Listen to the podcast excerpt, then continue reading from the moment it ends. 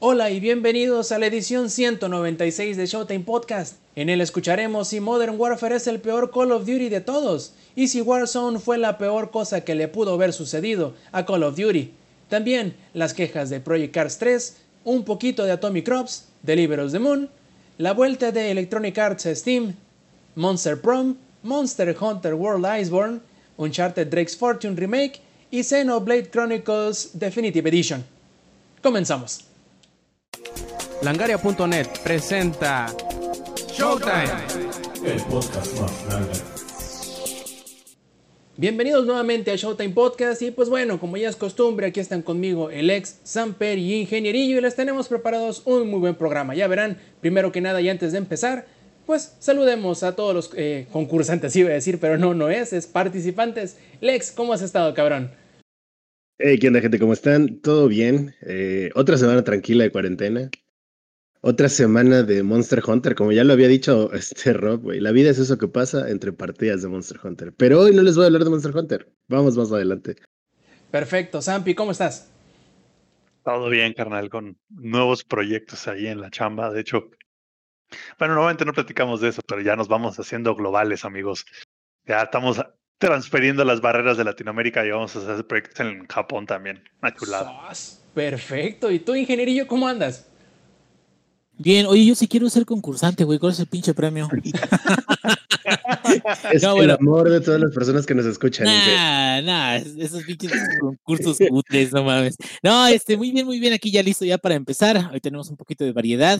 Y también, igual y hasta podemos hablar de, de que ya llegó el final de temporada de Rick and Morty, la infame serie que dicen que es para los más inteligentes chats y los más este, virgins que dicen, no es cierto, es una mamada. Pero bueno, ya platicaremos más adelante.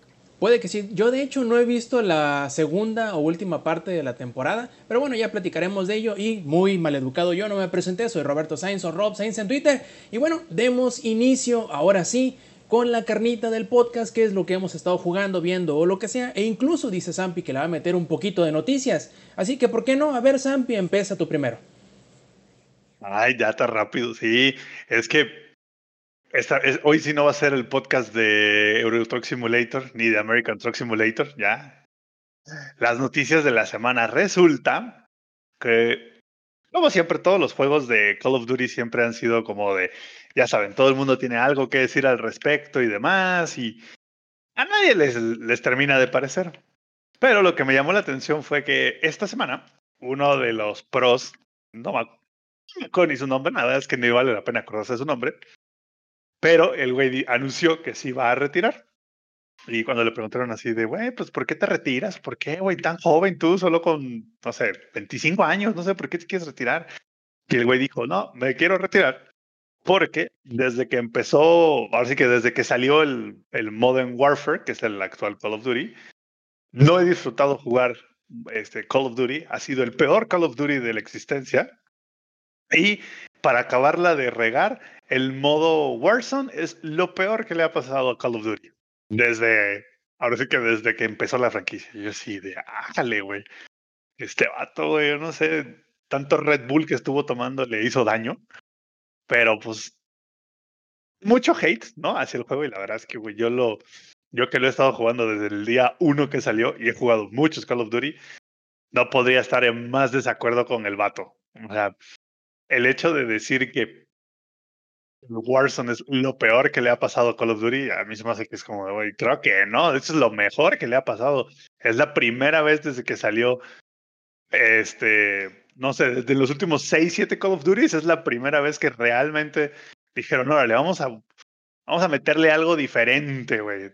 Black Ops fue como que la, la primera, este, como el primer intento. No sé si alguna vez jugaron el Black Ops 4. Ese fue el primer intento de, El Blackout, ¿no? de Battle Royale. Ajá, ándale, el modo Blackout. Y estuvo bien, estuvo bien ejecutado. No, no fue lo mejor. Lo ejecutaron bien. Y este Warzone, que es la ejecución en el Modern Warfare, la verdad es que es una muy buena ejecución. Le han metido como que, así que mucho soporte. Hay un montón de easter eggs dentro del, dentro del mapa como tal. Hay un montón de easter eggs que hacen referencia a otros Call of Duty. Entonces, Es El, el hecho de decir, esto es lo peor que le ha pasado a Call of Duty, híjole, es como de, me suena que eres una ardilla, carnal. Me suena que sí. ya no eres tan... La verdad es que me suena que ya no eres tan bueno en el multijugador de este. Y se nota porque, pues, no, no ganaste este año. Entonces yo creo que el vato como que está ahí medio ardidillo porque el juego, parece que porque no pudo ganar y nomás se la está pasando hablando sus cacas. Porque decir que es lo peor que le ha pasado a Call of Duty, híjole, no sé. Yo sé que ustedes no lo han jugado y sé que tampoco han jugado como que los Call of Duty anteriores, pero lejos, lejos está de este juego de ser el peor Call of Duty. Han habido Call of Duty infinitamente mm, peores y malos y este para empezar no fue malo. Pero Black Ops sí, 2, por ejemplo, es un mal Call of Duty, güey. No, güey, no. Black Ops 2 es muy bueno, güey. El 3 y el 4 es el que es, una basura, güey. El, el. Sí, el 3 y el 4. El 3 y el 4 son los que están así como de. Hay un 3 y un El- 4. Perdón, viejo, lo confundí entonces. Sí, hay un 3 y un 4, güey. Hay un 3 y un 4. Entonces es cuando dices. Güey, igual el Infinite Warfare o no, ¿cómo se llama? Advanced Warfare, ni me acuerdo, güey. Es uno que es como en el espacio. Ah, cringe, güey. Es un cringe ese juego. Entonces, el hecho de que este vato venga y diga, no, no, no, no, esto es lo peor que le ha pasado, es como de, ah, pinche vato ardilla, güey. Y la verdad es que, no, bueno, tú, Lex, tú has jugado el, el, el Warzone, ¿no? Decir que eso es malísimo, yo creo que es un, un stretch muy grande, güey. Tú que lo, ahora sí que tú que lo has jugado y, y a lo mejor no eres tan, ahora sí que tan vago como yo, güey. Para nada es un mal juego, para nada es lo peor que le ha pasado a Call of Duty. De hecho, para mí ha sido lo más, ha sido lo más inteligente que han hecho estos güeyes. Justamente por eso quería opinar, porque yo no soy un fan realmente de la franquicia de Call of Duty. Yo jugué el primero hace muchísimo tiempo en los cibercafés, que nos escapábamos de la secundaria para ir a jugar. Y de ahí jugué el Modern Warfare 2 en el 360, que me pareció un muy buen juego. Después de eso, la neta, no le puse mucha atención. No, no era como mi estilo de juego realmente el, el Call of Duty. Regreso a jugar, o vuelvo a intentarlo con el Warzone, porque gratis. Y pues para cotorrear también, ¿no? O sea, Porque maldita pobreza. Obviamente. Entonces, Samper me dijo, güey, bájate el Warzone, vamos a jugar y todo el pedo. Y tanto con Samper como con otros amigos, este, hemos jugado esta madre y está divertido.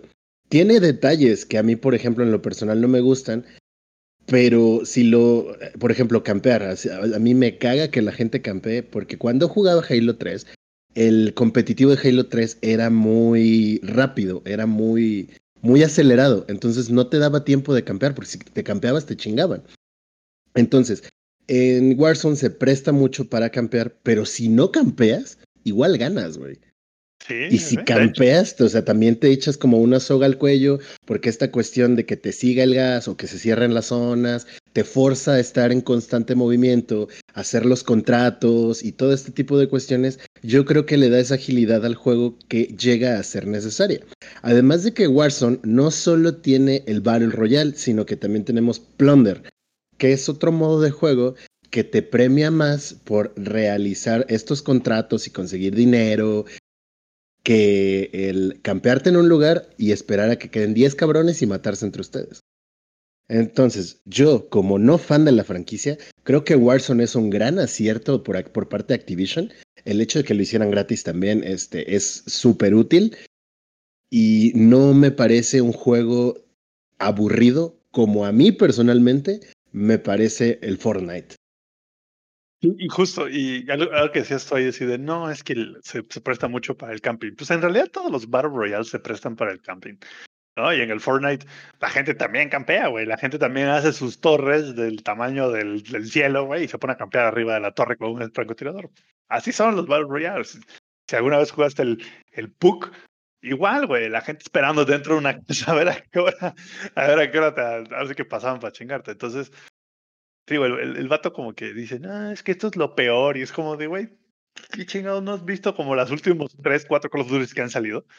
Entonces sí, sí me, me dejó impactar todo el Cry Baby, que es como de, güey, neta.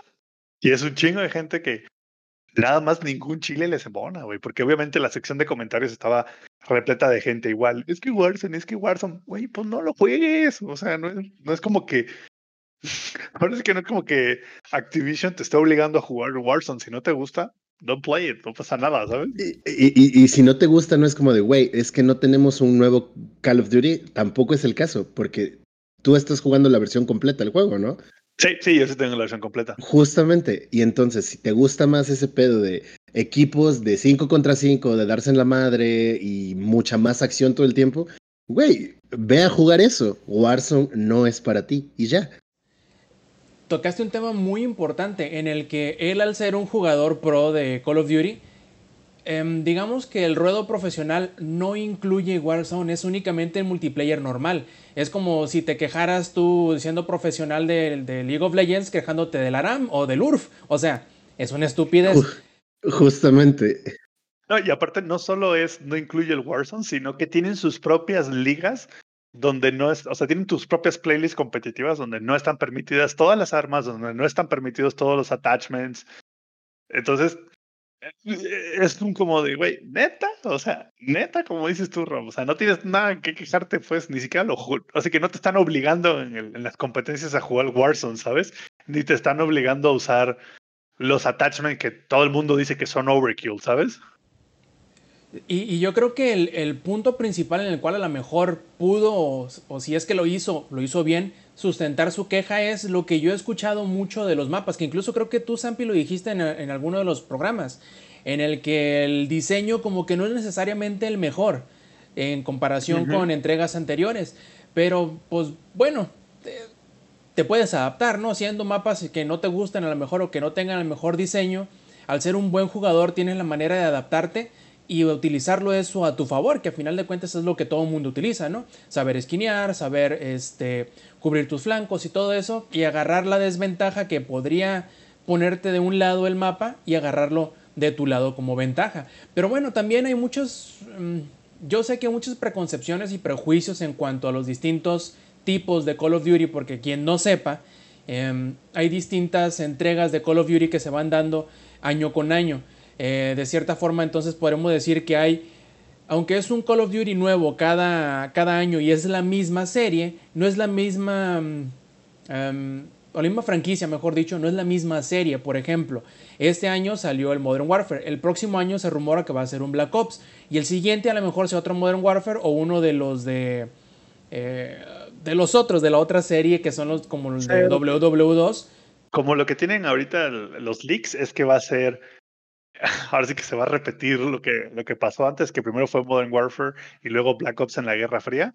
Ahorita van a hacer lo mismo, entonces ya salió Modern Warfare y el siguiente todo parece indicar que va a ser como un Call of Duty este, Cold War, va a ser como, que es básicamente, va a ser como un remake o es un remake del Call of Duty Black Ops 1. Sí, de hecho yo creo que por ahí a lo mejor venga más que nada la pues el desagrado de este vato con el Call of Duty, que a lo mejor no sea el multiplayer de Black Ops, que es el que le gustaba, o a lo mejor no sea el multiplayer que no creo, que no sea el de WW2, que tampoco creo que sea su favorito, porque hasta Sí, donde no, yo sé, los de Black Ops por lo general son los que mejor les va en ese sentido, o les iba, no sé qué tan diferente o qué tan mejor sea ahorita el de Modern Warfare en comparación del de Black Ops 4, me refiero al multiplayer regular y no, No, el, el, multiplayer regular del, del Modern Warfare es infinitamente mejor que el de Black Ops 4. De hecho, es de los mejores desde que salió el Modern Warfare 3. Así que échale para atrás.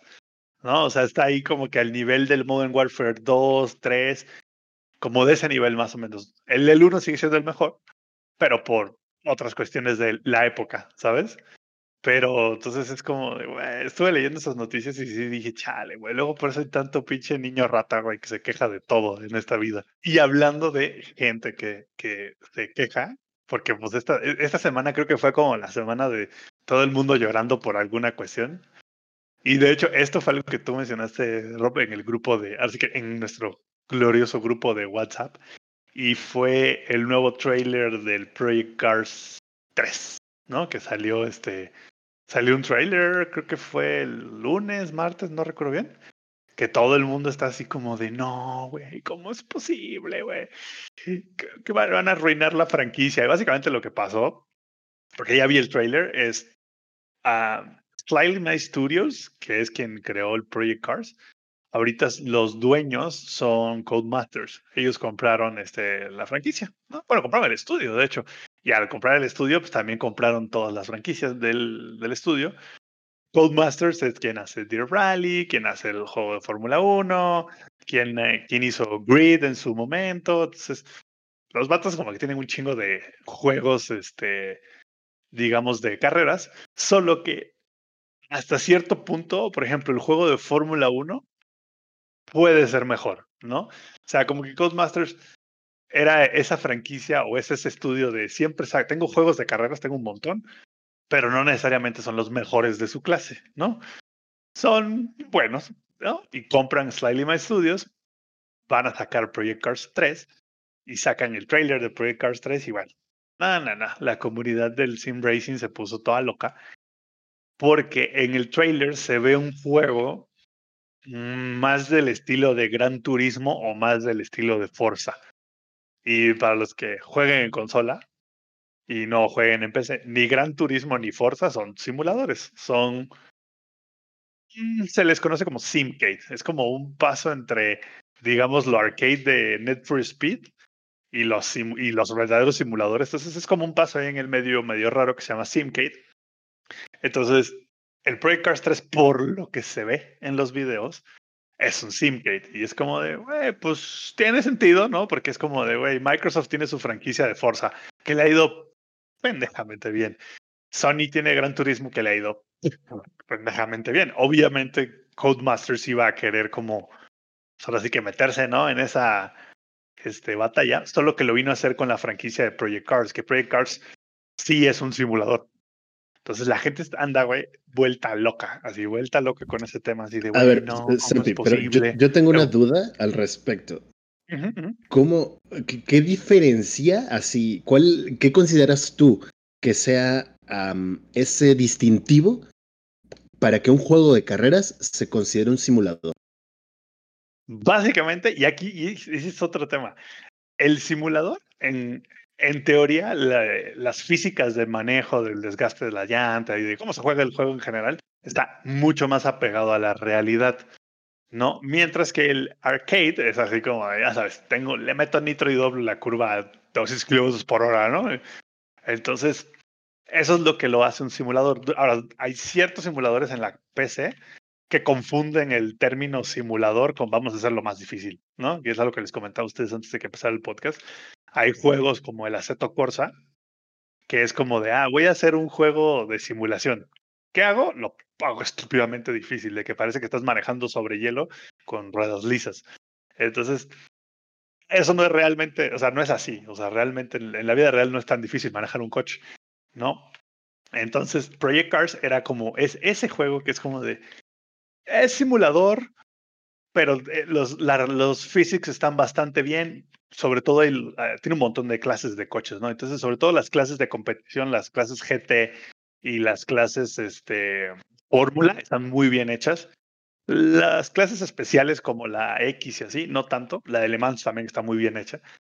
Entonces, eso es lo que lo hace más el, el simulador, Alex, que esté como más apegado a la realidad. ¿No? Y Forza y esos, pues, pues la neta es que no. Y Gran Turismo menos todavía. Aunque curiosamente Gran Turismo creo que siempre lo han, siempre le han hecho el marketing como si fuera un simulador. Y de claro, hecho, ejemplo, y, y, o sea, y eso viene desde el PlayStation 1. Tiene uh -huh, uh -huh. ya un, un ratote. Sí, pero no lo es. Ahora que sí, pero no lo es. sí, pero ya quisieran. Igual, este, porque aparte, el, por ejemplo, Trustmasters vende como que volantes, pedales y todo, el, así que toda la faramaya.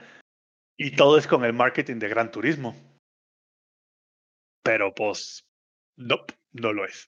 Entonces la gente anda así como, y bueno, el tema de Project Cars 3. Todo el mundo anda así como que vuelto loco. Ahora, ¿qué, qué, qué, y los que le comento, pues en realidad no sabemos, o sea, en realidad vimos un video que es un trailer y todos sabemos que del trailer a la, a la realidad es pues nada que ver, ¿verdad? Sí, no pregúntale al de Wild, güey. Si no, pregúntale a Ubisoft, ¿no? ¿no? Si no, pregúntale a Watch Dogs 1 y 2, ¿no? Así de que. Entonces todo el mundo anda vuelto loco con eso. Y la realidad es esta. A ver, sacaron un gameplay trailer, pero ese gameplay trailer, si te pones a, si lo analizas bien, es como si jugaras este, Project Cars 2, el 1 o los Assetto Corsa con todas las ayudas. Sea, si tú juegas esos juegos con todas las ayudas activadas, es un Forza, es un Gran Turismo. Entonces, no sabemos. O sea, en el gameplay no se ve qué ayudas están usando, no se ven si están usando este eh, control de tracción, si están usando control, no se ve. Entonces es como de, pues no sabemos realmente qué tan hardcore es el juego. Pero pues el internet es un lugar lleno de gente amargada, muy amargada. Sí, quién sabe, a lo mejor iban a tener una dificultad para Casual Voice, ¿no? Que lo va a, aseme- a asemejar mucho al Forza, que prácticamente vas a poder dar vueltas a 200 kilómetros por hora, como tú decías. Pero, como, bien acertas, no, no es indicativo de nada el trailer. Justo, no, y así es el Project Cars 2. O sea, en el Project Cars 2 tú le puedes poner la inteligencia artificial nivel son ladrillos y con todas las ayudas, y, incluso está más fácil que el Forza, ¿sabes? Es, un juego muy versátil. Ah, pero pon, súbele la dificultad, dale ya y quítale las ayudas, ponle. Hay una opción muy buena de ese juego que me gusta que es las ayudas realistas y lo que hace es que dependiendo de, ahora sí que dependiendo del coche que estés manejando, replican las ayudas que tienen en la vida real, porque en la vida real no todos los coches tienen control de tracción, no todos tienen ABS, ¿no? Sobre todo dependiendo de la época. Entonces, si tú ya cuando le empiezas como a activar esas cosas es que el juego se vuelve un simulador, pero si le activas todo y le pones la IA en lo más fácil, es el trailer de Project Cars 3. Entonces yo no estoy tan, digamos, tan preocupado por ese aspecto. Aún. Y, y fíjate que, que, que no, o sea, a ver, tampoco está mal, a ver, y es algo que también la comunidad del sim racing es como bien hardcore en este tema. Tampoco está mal que quieran hacer un juego con la profundidad y el estilo de Gran Turismo y Forza. A ver, al final del día, cada quien juega el juego a su manera, ¿sabes? O sea, no es como de que no, no, no, no necesariamente te tiene que obligar. Entonces, por alguna razón, la comunidad de Sim Racing es casi casi así de que no, es que si tiene la opción para activar el control de tracción, ya no sirve, ya no es un simulador. Es como, güey, relájense, güey, ¿no? Es, es como la comunidad del Magic o la del, ¿cómo se llama? Del League of Legends, güey, todos bien tóxicos. ¿no? Sí, a final de cuentas yo creo que la accesibilidad es rey. O sea, si tú tienes la forma de permitirle al jugador activar o desactivar ciertas ayudas que para su punto de vista no son necesarias, o sí, vas a hacer a un montón de personas bien felices que ni siquiera sabían que podían disfrutar cierto tipo de juegos simplemente porque eran demasiado mm, obtusos para poder jugarlos o entenderlos o agarrar la, eh, agarrar el callo que necesitas para poderlo disfrutar. Yo creo, es mi, mi No, apreciación. Y, y, y ahí hay otro tema que es para poderlo disfrutar, como dices tú. A ver, los simuladores, a diferencia de los juegos normales, necesitas hardware adicional para jugarlo.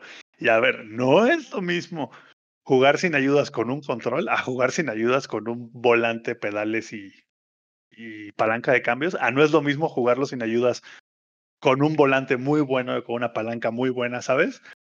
Entonces, claramente, mientras más le inviertes a ese, a ese tema, digamos que más, no más fácil, pero más tiene sentido que no tengas puestas las ayudas, porque puedes sentir las vibraciones, porque puedes, tienes más rango en el acelerador, más rango en el freno, pero pues en un control no, entonces es como, a ver, chavo, simplemente lo están adaptando para que, que no sea casi casi obligado tener 20 mil pesos invertidos en equipo para poderlo jugar bien, ¿sabes? Pero Sí, no. pues, para que al parecer la gente no entiende eso. Y ya eso era todo lo que le quería platicar hoy, muchachos. Muchas no hoy, como les dije, no hablé de American Truck Simulator. Y pudiste haberte aventado 20 minutos de Project Cars 2, que a como lo entendí de lo que nos platicaba, lo estás disfrutando a lo menso. Pero cañón, pero eso me lo voy a guardar para la siguiente semana, porque ahorita literal estoy en la fase de aprende en sí bien el juego y creo que he logrado terminar como cuatro carreras sin madrearme todavía. Entonces, ya la siguiente semana que le haya agarrado más la onda, hablaremos más de Project Cars 2. Perfectísimo. Y pues como tenemos muy calladito al ingenierillo, yo creo que sería buen candidato para que nos hable ahorita, aunque sea un poquito, de Atomic Crops. A ver, Inge, échate. A ver, un poquito nada más o un mucho. Ah, No, Oye, este, depende ¿qué si crees? quieres hablar nomás de eso. ¿eh? Eh, fíjate que eh, hace algún tiempo eh, estaba todavía sin liberarse, estaba en beta. Atomic Crops, un jueguito que inicialmente te dicen es como Stardew Valley, pero con armas, güey, lo cual es completamente falso. ¿Por qué? Digo, en primero porque Stardew Valley tiene armas, o sea, no es, no es un juego que no tenga ningún tipo de combate. Eh, en segunda, porque Stardew Valley llega un momento en que tú te pones a disfrutar, disfrutar de, ay, mira mi granjita, qué bonito, y ahora vamos a ir a conocer a los vecinos de las granjas, a todos, han de ser bien buenas personas. Y en este otro pinche juego, digo, no es que sea malo, sino más bien es muy, muy, muy diferente, porque este otro juego de Atomic Crops lo que es es más bien como eh, muy frenético. esa sería una, una, buena palabra para, para eh, definirlo.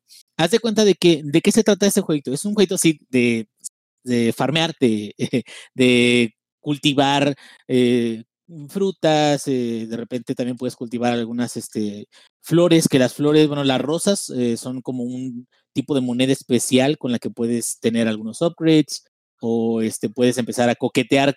Es, muy extraño porque lo usan así, pero coquetear con algunos de los, eh, ¿cómo se llama? Personajes que están ahí en, en el pueblo.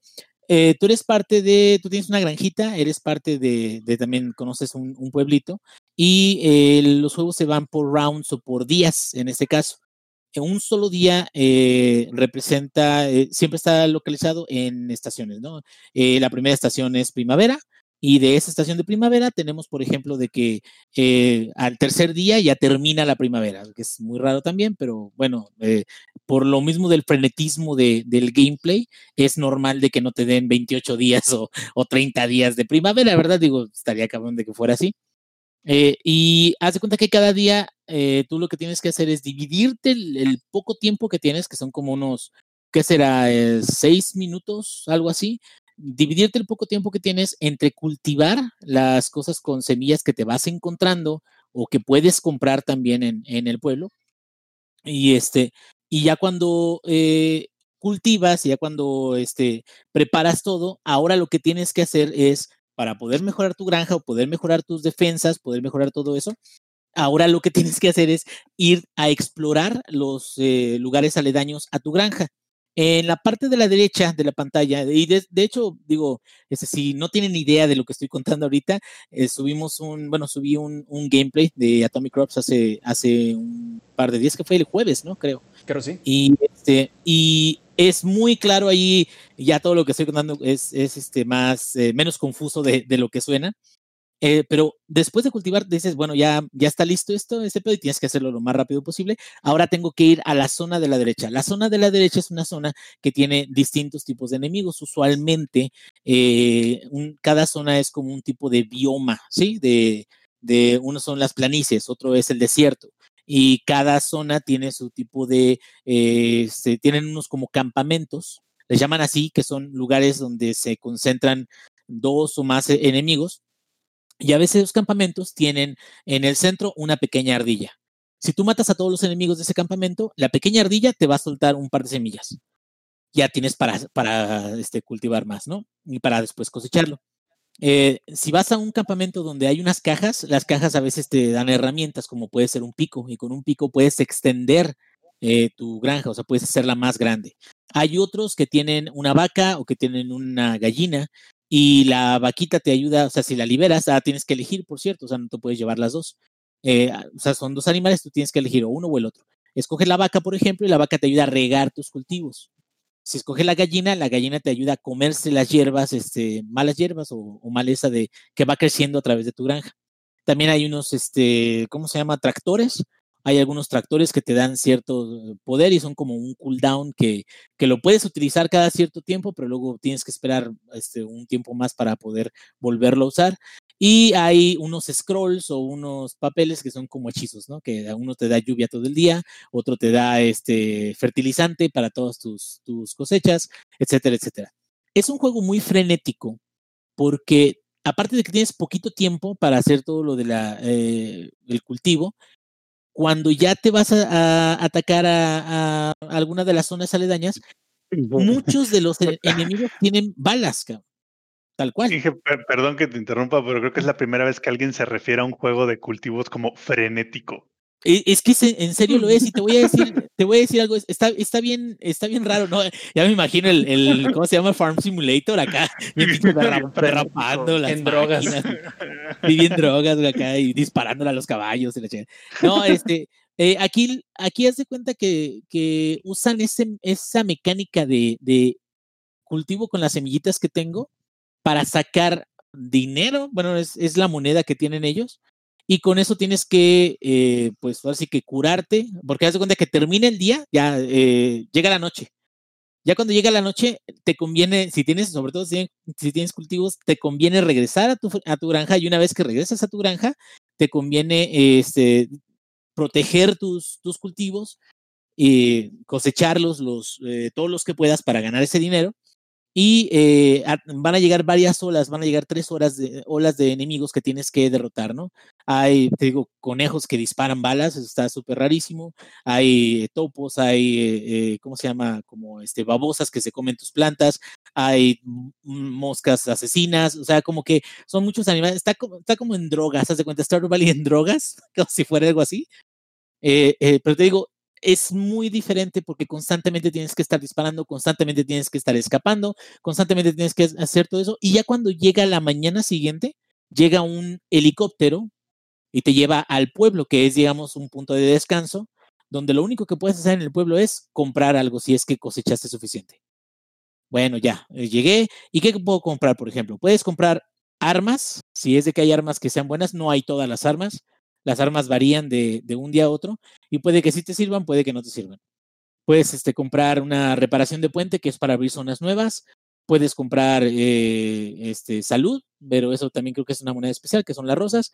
O puedes coquetear, si tienes suficientes rosas, puedes coquetear con, con alguno de uno de dos ciudadanos que están ahí en tu gameplay, que te dan ciertas ventajas una vez de que coqueteas con ellos, ¿no? Es más o menos así. Ya terminas esa onda y te vas al helicóptero otra vez a tu granja y empieza el día frenético otra vez. Entonces son tres días y al terminar el tercer día, en la noche, llega un jefe en cada una de las temporadas. El primer jefe es una babosa gigante y la tienes que matar y te suelta babosas extras que se van a comer tus cultivos y todo eso, la tienes que matar, lo matas, ¡pum! Y ya después de eso, eh, si matas al, al jefe, no necesariamente lo tienes que matar. Si tú sobrevives, está perfecto. El problema es de que si no lo matas, no aprovechas que cuando lo matas te dan muchos recursos. Te dan muchas cosas adicionales como corazones extra o te dan este, bueno, no corazones extra de que vaya creciendo tu salud, sino te dan este salud, te dan eh, eh, fertilizante, o sea, te, sueltan varias cosas. Entonces, en el lado de eh, una vez que terminaste con el jefe, ahora sigue la siguiente temporada y después de la siguiente temporada son eh, monos más difíciles y conforme va avanzando toda esta onda, son monos más difíciles cada vez. Son eh, eh, después de la tercera noche de, de verano también es un jefe que es un sol y el sol le quitas la primera barra de vida y ahora se convierte en un sol todo mamado y todo enojado y todo. Entonces, todo eso eh, te, te tiene todo el tiempo muy tenso sí no es un juego, bueno, en, en, en, lo particular es un juego entretenido como tipo, no sé si conocen Enter the Gungeon. Mm, precisamente. Mm -hmm. O sea, Enter the Gungeon, ¿qué es lo que tiene? Cuando tú, tú eliges a qué cuartos ir. Y en eso el pace es como a tu ritmo, ¿sí? No, no tiene como un timing que te diga, lo tienes que hacer en este, en este tiempo. Enter the Gungeon lo que te dice es sobrevive, ¿no? Y consigue eh, este, shells, consigue monedas y vamos a, a, te damos una tienda donde puedes subgradear y todo eso, pero o sea, tú decides a dónde vas. Y una vez que llegas a zonas nuevas es cuando te soltamos un montón de monstruos y pues del, dales, ¿no? Pégales. Y acá en este otro, constantemente tienes que estar buscando los campamentos. De hecho, no debes de matar a todos. O sea, si ves un mono y está eh, atacándote lo que sea, pero no tiene nada de valor, no tiene caso de que lo mates, porque gastas, no gastas municiones. Aquí lo más valioso es el tiempo.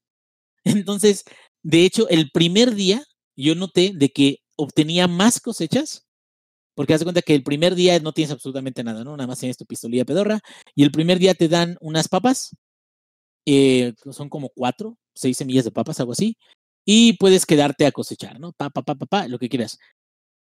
Yo me di cuenta que yo sacaba mucho más eh, cosechas si en lugar de, de ponerme a cosechar en la mañana, me iba directamente a una zona a conseguir objetos en los campamentos de la zona Y ya una vez que tuviera los objetos ya cerca de la noche, regresaba y ponía las semillas y, y las cosechaba y todo eso y obtenía más cosas, porque esa es otra. Mientras estás en tu, en tu granja y todavía no termina el día, tú puedes seguir eh, cultivando eh, semillas de lo que sea y van a crecer si están bien eh, con fertilizante y si están con agua, también las tienes que regar y todo eso, van a crecer aunque sea de noche, que también eso está medio bizarro. O sea, es como que creces tu moneda o tu ingreso en ese punto y conviene, a veces conviene mucho más primero tratar de limpiar los campamentos y obtener otro tipo de ítems antes que, que regresar y, y, ponerte a trabajar en la granja. Puedes trabajar en la granja al mismo tiempo que la estás protegiendo. Y muchas veces es lo difícil porque a veces llegan los monstruos, te quieren comer las, las cosechas y todo eso. Y es donde tratas de defender de un lado y de otro y que también no te peguen y también no morir. Entonces, sí es complicado, sí se requiere de mucha, mucha práctica. Eh, y bueno, habrá mucha gente a la cual no le llame la atención este juego, pero si te gusta Enter the Gungeon, si te gustan juegos como, no sé, incluso fíjate, eh, es un género completamente distinto, pero siento que sí tiene algo de frenetismo en el aspecto de que tienes que continuamente estar moviéndote. Eh, ¿Se acuerdan de este, el de eh, uh, Necrodancer? ¿Se Oh, acuerdan? sí, Eh, Crypt of the este? Necrodancer. Sí, ese del Necrodancer eh, tienes que seguir el ritmo. Y cuando estás siguiendo el ritmo, también la canción se acaba y si se acaba la canción te chingaste y ya te tienes que ir a otro nivel. Entonces, como que tienes un cierto tiempo y lo ideal es que siguiendo el ritmo y haciendo los combos y atacando enemigos, te vayas consiguiendo más monedas y vas consiguiendo todo, pero o sea, como que es constantemente estar en una función de ten, tan, tan, tan, hacer más, o corre, corre, en este Atomic Crops, no, pues ahora vete a otra zona, vete a otro, ah, ya ese campamento ya lo hice, no, ese campamento que tiene, ah, sí, pues vamos a disparar rápido porque ya va a ser la noche, entonces vamos a tener que regresarnos, y ahora ya nos regresamos, y ahora vamos a tener que cosechar lo que agarramos, ya que lo agarramos, no, saca, saca el tractor, pégale ya, ay, no les pegó, ah, vienen unos güeyes aquí, se están comiendo mi cosecha, entonces constantemente estás con esa presión o ese estrés. Y hay algunas personas a las que les gusta este tipo de juegos porque, bueno, son una, muy tensionantes.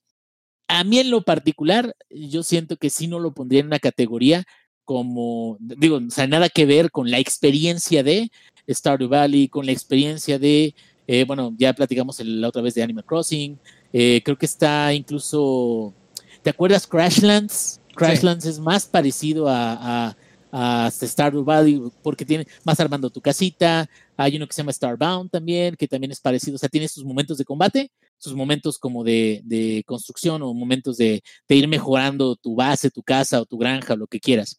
Entonces, esos yo los pondría muy, muy aparte, porque este en especial, pues lo que tiene es que es balazos, es un, es un juego 2D donde estás matando constantemente enemigos, estás esquivando constantemente balas y constantemente tienes que cuidarte de que las balas no nada más no te peguen a ti, sino a lo mejor no peguen a lo que estás cosechando, ¿no? Y, y pues es, es muy rápido, entonces si a alguien le gusta ese tipo de juego, adelante, es, es sólido en ese aspecto y de mi parte yo, para mí, para mí, no lo pondría en mis favoritos.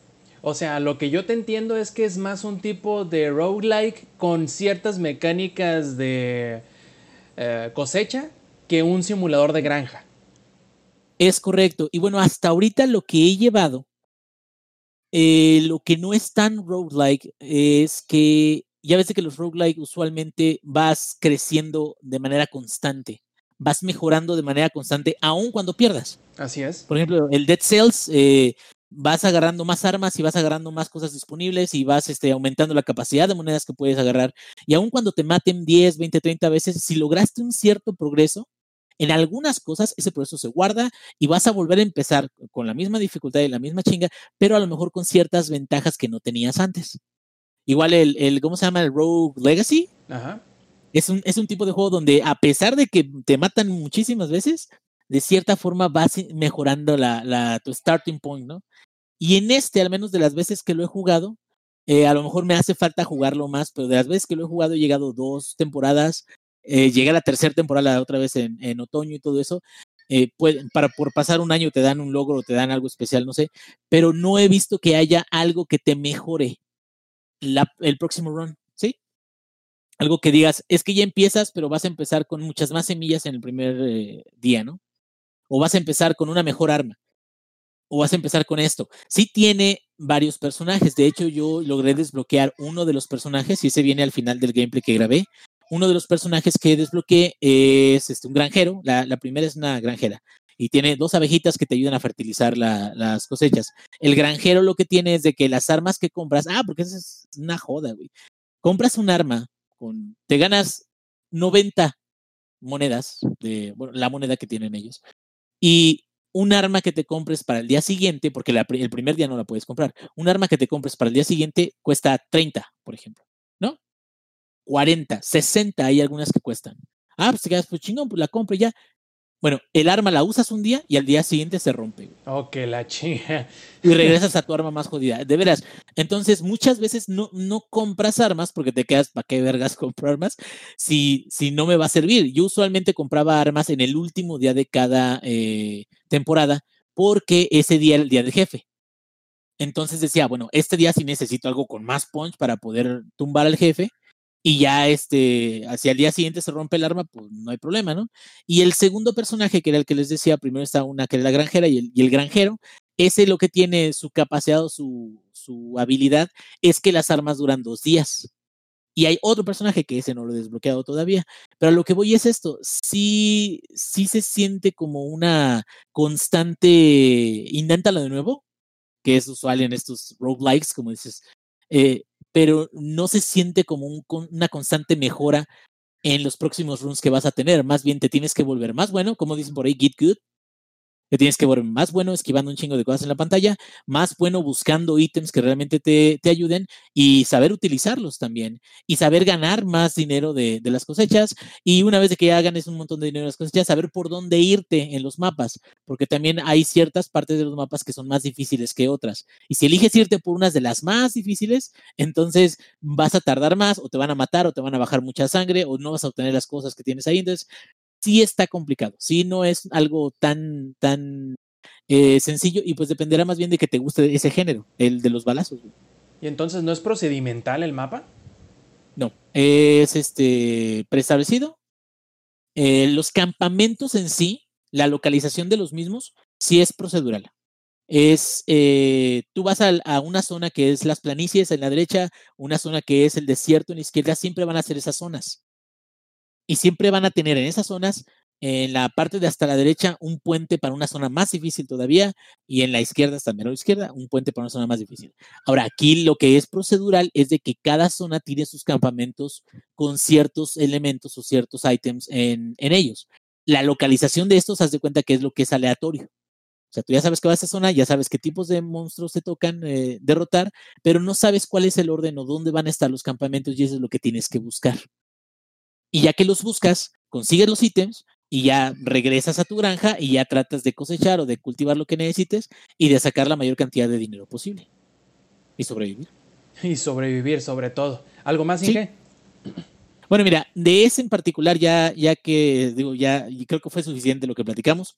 Lo otro es, eh, encontré un juego muy, muy bueno. eh, llevo poquito, como un par de horas, que se llama Deliver Us the Moon. Oh, sí. Es un juego que está en el Game Pass de, de PC y Xbox.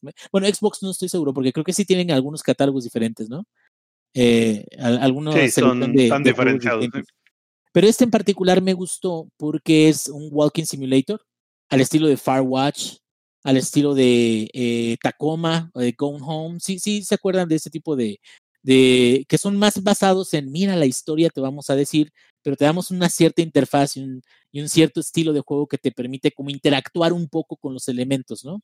Y te, a lo mejor te damos unos puzzles muy sencillitos, pero todo es en pro de, de que, de que vayas eh, eh, descubriendo la historia de qué fue lo que pasó, que la historia es como el protagonista principal del juego y eh, las mecánicas del juego y todo lo demás eh, vienen siendo en, en, en segundo, segunda instancia.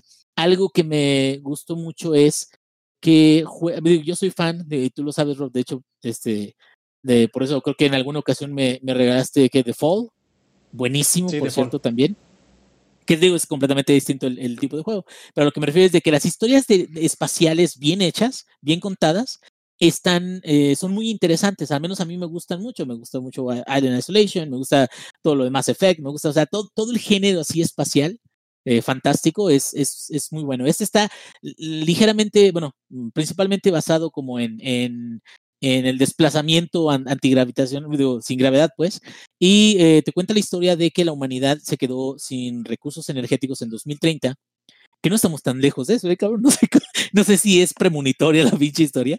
Y se supone de que durante eh, eh, unos años se quedó el mundo casi sin energía y empezó a hacerse más desierto el, el, centro de, el, del Ecuador, de, de, todo, de todo la Tierra.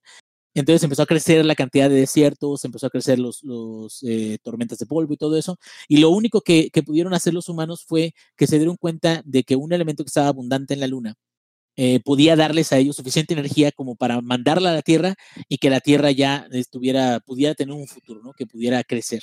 Y entonces eh, ese elemento se transmitía a través de una mega antena que a través de microondas especiales la, la distribuía hacia un receptor en la Tierra y a partir de ese receptor y plantas y generadores, todo eso, ya de ahí a partir se, se, se trabajaba y toda la, la energía eh, se distribuía. Eh, un, después de 20 años, un día dejó de funcionar esa madre. Y ya, hubo un blackout en la Tierra y nadie sabía por qué. Y hubo problemas, no supieron cómo hacerlo, no tenían capacidad de mandar naves a la Luna porque todo estaba sujeto a esa energía que mandaban de la Luna. Y eh, cerraron la, compañía, bueno, no es compañía, sino como la, la sección de gobierno que, que controlaba eso de, de, esa energía de la Luna y se enfocaron en sobrevivir. Y tú lo que haces es que durante cinco años, se supone que tu equipo durante cinco años, eh, preparan un, un cohete, una nave, para poder viajar a la Luna y para poder descubrir qué fue lo que pasó y regresarle la energía a toda la humanidad. Entonces, esta premisa está bien contada. Se ven muchas eh, cosas que quedan cortas, eh, como por ejemplo se supone que tienes un equipo bien chingón de compañeros, aunque sean poquitos, pero no los ves en, toda, en todo el inicio de la campaña, solo los escuchas. Te quedas, ah, qué huevones, veas, me ponen a chambear y aprender el cohete y todo eso, y ustedes ah, no sé dónde estén, ¿verdad? pero me están, me están hablando por radio. Entonces se nota que es, no es un estudio tan grande o no es un juego tan grande. Eh, lo, lo, puedes ver desde el principio, pero también es sólido, tiene un gameplay más o menos bien y la forma en la que lo están contando es bastante entretenida. Entonces yo sí creo que vale la pena, sobre todo aquellos que tengan el Game Pass, que le den una revisada si les gustan los Walking Simulators. Yo ahorita llevo, ah, aparte, llegas a la estación y ya que llegas a la estación, en ciertas zonas hay un sistema de te estás quedando sin oxígeno, ¿no? Que eso le da un poquito más como de dinamismo de, güey, tengo que encontrar la forma de ir avanzando o ciertos eh, capsulitas como de oxígeno.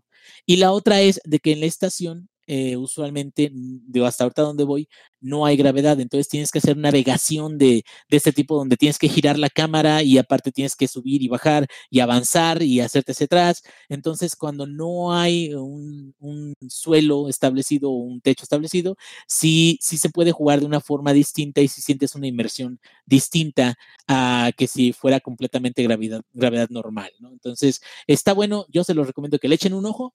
Y, y, siento que está, está bastante bien para ser parte del catálogo de Game Pass, que solo son, ¿qué? ¿70 pesos? No mames, cómprelo. Eh, 70 varitos. Sí, por 70 dólares pueden tener buenas, buenas eh, eh, eh, opciones de juego y no son todas buenas porque también meten mucho cascajo, pero vienen algunas que son sí, sí, muy buenas, como el Gears, pues, como la colección de Halo, como el, viene el de Ori and the Will of the Wisp y de hecho de ese quiero subir un poquito de gameplay a ver si lo subimos ya sea y también, mismo, y también viene Forza 4 también está ahí para los, Ándale. El, el, Horizon 4 en Forza Horizon 4 también está ahí. Sí sí tienen tienen buena selección. Sí y, y esperemos que más adelante pues vayan agregando más juegos y lo que quieras pero lo que sí me gusta mucho es que a diferencia de el PlayStation Plus esta mecánica es sabes qué tengo tiempo, voy a pagar un mes de esta madre que está baratísimo, son 70 varos. Entonces, pago un mes y tengo acceso a todos. Yo no le voy, uh -huh. en chinga, sale.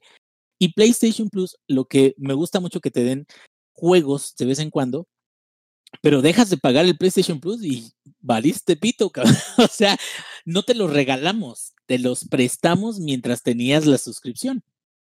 Bueno, en, este en... es igual, este es, o sea, pero, si, este si es un catálogo, pero este es un catálogo mucho más extenso Ah, bueno, eso y aquel, sí. es, eh, aquel es dos juegos por mes y si los cachas, ¿eh?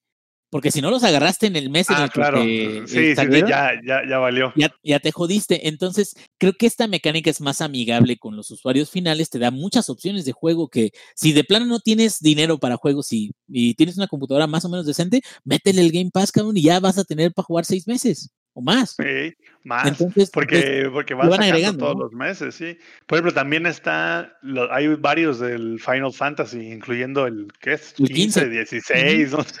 Bueno, el último que salió, que son todo una banda de, eh, una boy band emo. Viene de Este- La Bruja de Blair, viene este, el de Innocence, el de la, la historia de una plaga. Viene, o sea, vienen varios juegos que están. Ah, Yakuza. El, Yakuza 0 también- y el Kiwami también vienen ahí.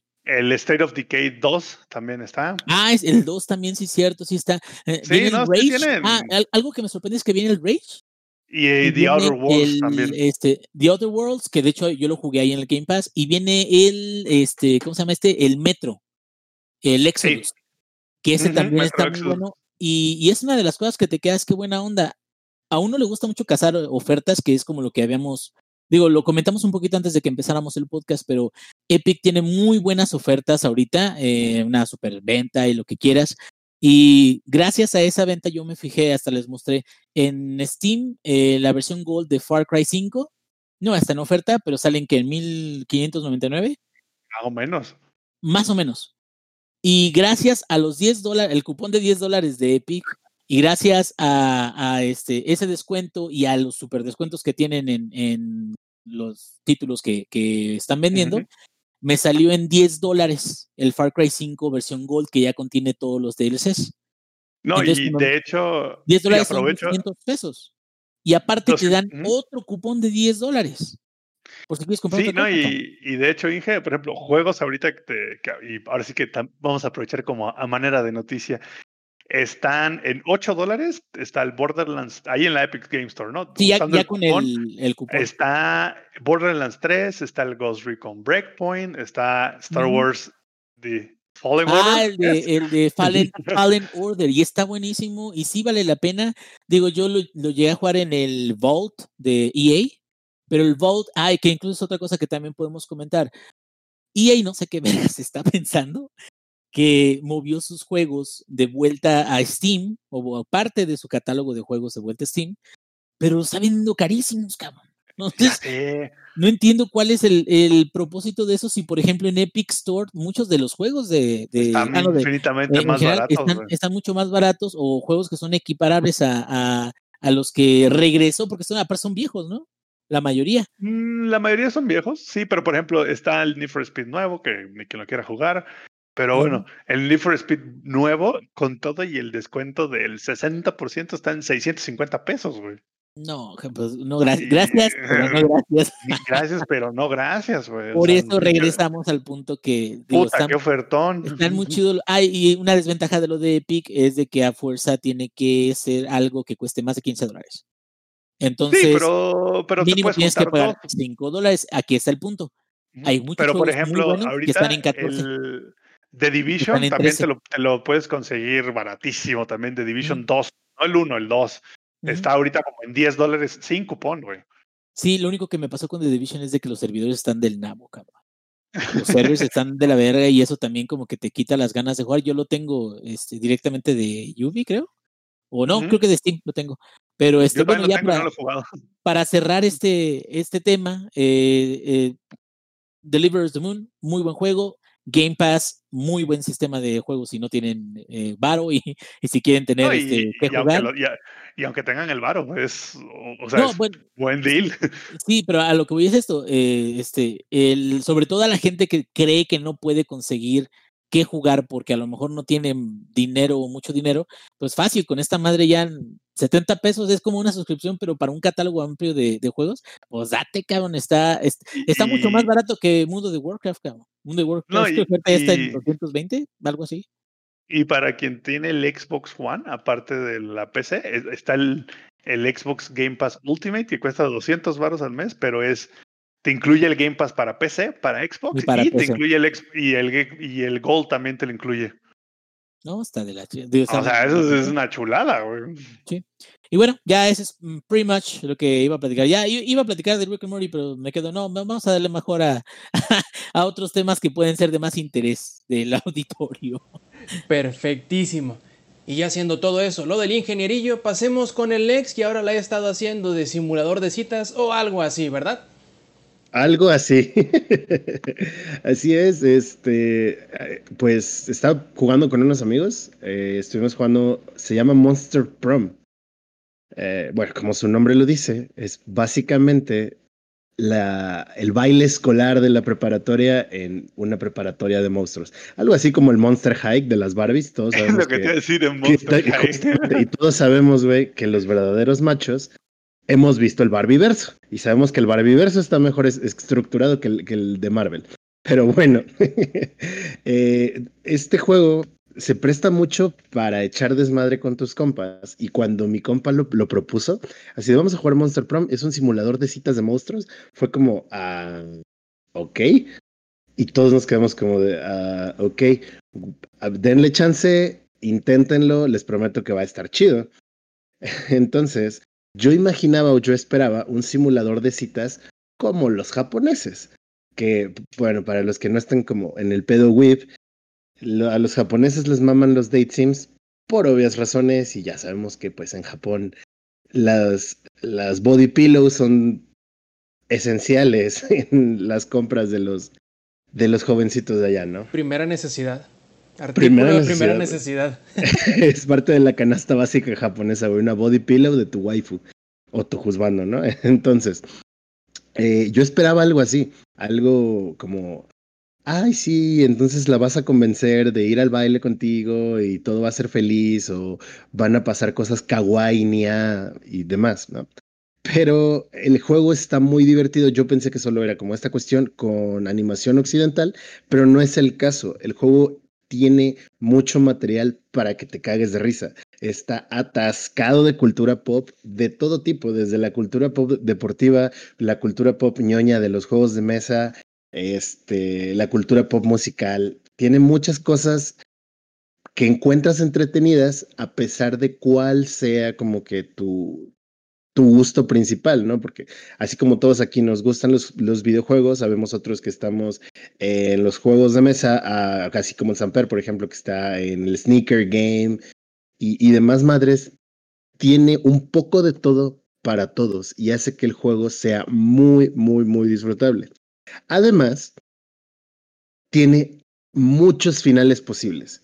Solo hay seis personajes que son dateables, o sea, eh, solo puedes como tratar de conquistar a seis de, de esa escuela y hay un DLC que te incluye a dos más. Además de que hay un personaje secreto que si logras como hacer los ciertos gimmicks del juego, daiteas a ese personaje secreto, ¿no?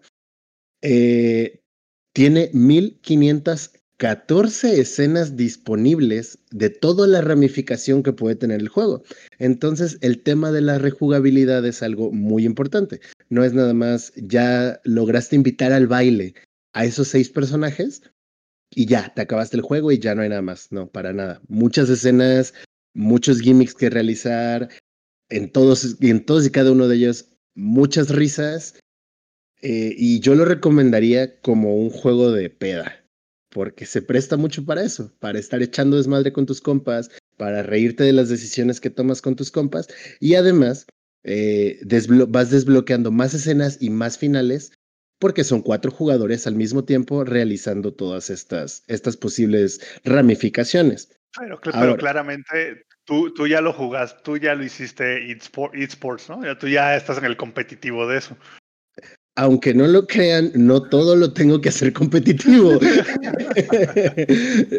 no, pero sí, me- quedé con esa idea de, ok, es que lo jugamos en la biblioteca de un amigo, entonces sí tengo ganas de comprarlo con los DLCs y ponerme a streamearlo. La neta me dieron muchas ganas de streamearlo. La cuestión que yo le veo así como un, un puntillo negativo es que solitario no tienes tanta, tanta diversión. ¿Por qué? Porque cuando juegas de varias personas, es- vas actuando por turnos y, y tienes estas escenas de donde tú tomas la decisión de, ah, no sé, eh, em, le voy a ayudar con la tarea a llevar al antro. Eh, estas situaciones van sucediendo por turnos y tú tienes opciones dentro de la escuela. Si quieres ir al auditorio, si quieres ir al gimnasio, si quieres ir a la biblioteca o si quieres ir a clases, entre estas cosas. Y si un personaje va, por ejemplo, a la biblioteca, los otros tres jugadores ya no pueden ir a la biblioteca. Como van actuando por turnos para que el juego no esté desbalanceado, entre comillas, después de que acaba una ronda, el juego arroja una pregunta, o, mejor dicho, les, les pide a los jugadores que den alguna información. Por ejemplo, ¿cuál es tu comida favorita? No, y pues ya Samper dice, no, pues pizza, y el Rob dice sushi, y el ingenierillo dice tostadas, y yo digo enchiladas verdes, ¿no? Oye, Alex, Y yo diría todo, ¿eh? sí, te creo, che Rob. y, y el Rob dice toda la comida, güey. Entonces, el juego les hace una pregunta. Imagínense que están eh, en una isla desierta. ¿Qué ser- ¿Cuál de las comidas que mencionaron sería más fácil conseguir? Y entonces todos los que están jugando votan y el que tenga más votos a favor es quien comienza. Entonces esto también le va dando dinamismo al juego y más cagadas de risa, porque este específicamente de la comida que nos tocó, eh, nos, nos preguntaba, si el gobierno quisiera controlar a toda la población a través de esta comida, ¿con qué comida sería, no? No, pues con pizza y empiezas a, a cagarte de risa y a poner todos los escenarios de, no, güey, sí, la 4T. y- Es un juego que es mucho más disfrutable entre varias personas. Y no sé, podríamos intentarlo, me gustaría conseguir el juego y streamear eh, a nosotros cuatro jugando este Date Sim. Sí, quiero incluir a Samper porque sé que el hecho de que no le gusten estos juegos lo va a hacer más LOL. Yo creo sí. Oye, Sería ¿y perfecto. ¿es, compa- es compatible con el Remote Play de Steam? Eh, no, pero aquí está otra cuestión que tiene muy chida. No necesitamos todos tener el juego. Yo, por ejemplo, pues, si, si compro el juego, aquí nos juntamos en el Discord y les streameo la pantalla. Y yo puedo ir controlando todo desde, desde, el, mi, desde mi mismo control. Entonces, tú vas a leer las opciones y Es tú como vas el a decir, modo de hot seat, ¿no? Que le llaman.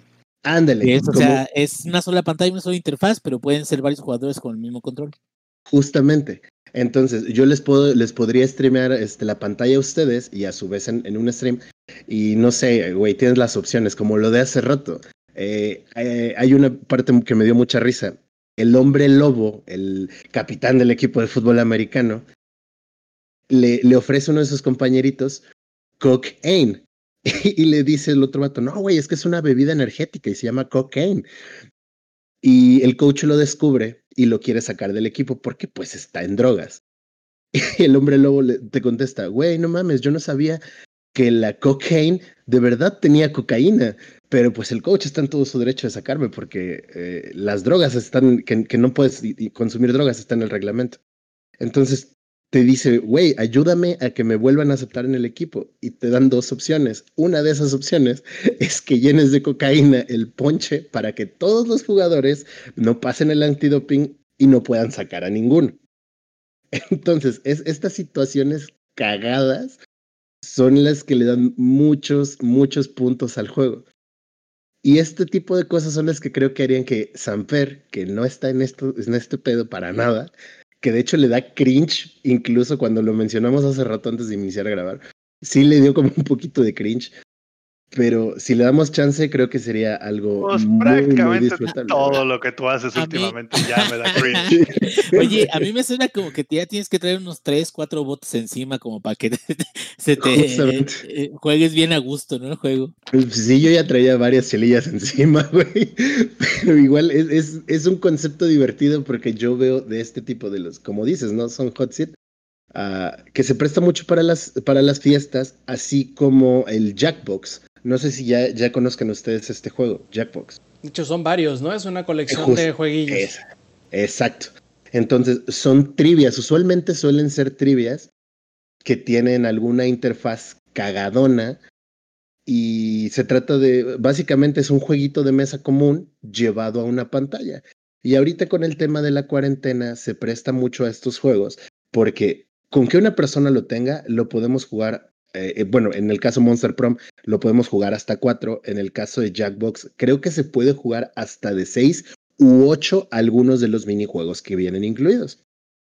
Eh, es- está, chido, está entretenido y a pesar de que de entrada a mí también me dio un poquito de cringe porque los date sims a mí me dan cringe, me llevé una agradable sorpresa, una muy agradable sorpresa. Es un juego muy, te saca muchas risas y creo que es algo muy padre en la actualidad, o al menos para mí, como lo dijo Samper hace rato. Ya lo volviste competitivo, que estaba acostumbrado a todo esto, eh, llevarlo a ese grado, ¿no? Jugar Halo competitivo, jugar Magic competitivo, ah, incluso el LOL, ¿no? Cuando en su momento lo traté de hacer. Es algo relajante, es algo que disfrutas con la banda y que se presta para que estés chileando, la neta, a los que nos gusta echar el trago, eh, es algo muy padre y pues deberían, se lo sugiero, incluso en Steam está súper barato. Con, ya incluso con el, con el DLC está como en 150 pesos si no estoy mal. Y pues con que uno de sus amigos lo compre, ya lo pueden jugar hasta de cuatro personas. Perfecto. Y dijiste que ibas a convertir este podcast en algo de Monster Hunter y yo te reto a que lo hagas porque no lo creo en realidad que puedas. Entonces, ahorita mismo estaba jugando Monster Hunter. Cabe Ajá. mencionar para los que nunca han jugado Monster Hunter, este juego requiere mucho grindeo para construir tus armas, para construir tus armaduras. Y hay- existe una teoría ¿Qué, qué es conspiranoica. el grindeo, güey? Explícanos qué es el grindeo, güey. ¿Qué es el grindeo, güey? Es buscar matar al mismo monstruo 400 veces para que solo una de esas 400 veces te dropee el puto ítem que necesitas para terminar tu Te arma. he dicho un millón de veces que no seas puto exagerado. no, no, bueno, sí me ha tocado de que he querido un manto de Ratalos y el puto Ratalos no me lo suelta después de la séptima vez, güey, y luego darme cuenta que la fusionadora me lo vendía, pero bueno, esa es otra historia. Pero sí, grindeo básicamente es matar constantemente por eh, enemigos para ver si dropean algo, ¿no? Que necesites. O para subir de Pues, nivel. Y aquí viene una de las teorías conspiranoicas del Monster Hunter más vergas que existen. Todos, absolutamente todos, cuando nacemos, el doctor que, que atiende nuestro alumbramiento nos implanta un chip en el cerebro para que cuando juegues Monster Hunter y tú estés buscando un colmillo de Anjanat, te salga todo menos el colmillo de Anjanat. y en el momento en el que no lo buscas o si estás jugando con más amigos que te están ayudando a farmear, a ellos les salen todos esos ítems menos a ti. Esto es totalmente real porque acabo de matar a cinco Anjanats buscando un colmillo de Anjanat y me dropeó apenas uno. Estuvimos jugando esta semana con Inge y su compadre, que de hecho tenemos ahí un, un clip en YouTube que subió el ingenierillo. Mm, Estos vatos ya, o sea, yo traigo un rango de cazador 30 y algo, ellos ya tienen rango como 70. Ya están muy cabrones, la neta. Eh, ellos también tienen el Iceborne. Y lo que me sorprendió de ellos es que no han terminado todo el postgame del juego base. Al grado de que el compadre del Inge no sabía que era una lunastra. En efecto, en efecto, no sabía. Yo ya la había, ya sabía que había misiones que no había realizado después de, por ejemplo, los dos Basilgeuse, que tienes que matar a temperados a nivel 30, creo, de rango de cazador. Eh, el- sí, a nivel 30. Para Yo ahí, poder- me, yo ahí me quedé, pero precisamente porque salió Iceborne. Entonces me puse a jugar Iceborne en, en PlayStation 4 después de terminar la campaña rapidísimo. Y luego ya re- mi compadre lo tenía, bueno, eh, se, se lo eh, regalé de cumpleaños el, el- el Monster Hunter. Y dije, ah, pues vamos a terminar en chinga. Pero una vez de que lo terminamos, me dijo, no, está bien perrón. Y dije, pues qué, güey, está en oferta el Iceborne, ¿qué le entras o no? Me dijo, órale. Y aún con todo lo que le hemos metido, porque ya le hemos metido un chingo de tiempo, todavía no terminamos Iceborne. Y terminando Iceborne se abre una nueva zona y se abren nuevos quests. Y todavía nos faltan los quests del juego base. Entonces, es, no mames, tiene contenido para aventar para arriba. Y eso está muy chingón del juego. Yo llevo 72 horas del Monster Hunter World y no he terminado por completo como... Digo, no es como que algún día puedas terminarlo realmente, pero o sea, todavía tengo misiones opcionales pendientes porque algo que tiene muy chido el juego es, si tú capturas un monstruo, además de que los drops cambian, en lugar de matarlo, capturarlo, te sale disponible para que te enfrentes a él dentro de la arena. Y dentro de la arena, esto ya es una misión secundaria. Entonces, eh, mi otro compa que no nos pudo acompañar aquel día que jugamos con el Inge, había hecho como todas sus misiones opcionales, pero él no había capturado los monstruos más que los obligatorios que, que mandaba alguna misión. Entonces, su arena estaba prácticamente vacía. Y conforme vas subiendo y vas capturando los monstruos ya en rango alto, te aparecen disponibles también para que los derrotes en rango alto dentro de la arena. No, no, no, no. Este, este juego tiene así. No lo vas a acabar, ya lo hemos dicho varias veces, lo dijo Rob la semana pasada. La vida es eso que pasa entre partidas de Monster Hunter. Y algo que está related, pero no a la cuestión del videojuego, van a sacar figuras de la marca SH Figuarts de Rátalos y de Nargacuga, figuras articuladas. Y cuando las anunciaron fue de, no mames, güey, no mames. Yo colecciono Caballeros del Zodiaco. Entonces, ah, cuando vi estas figuras fue como de, güey, no, no, no, no, las necesito en mi vitrina. Y yo sin trabajo, viejo. Tu cartera gritaba, "No". Viejo, y yo sin trabajo, entonces me puse a sacar cuentas, a cinco le quitamos nueve y llevamos cuatro. A ver, tal vez si yo como maruchan y los michis se comen entre ellos, no, no, no, no, no, mejor que me coman los michis, no, no, no, espera.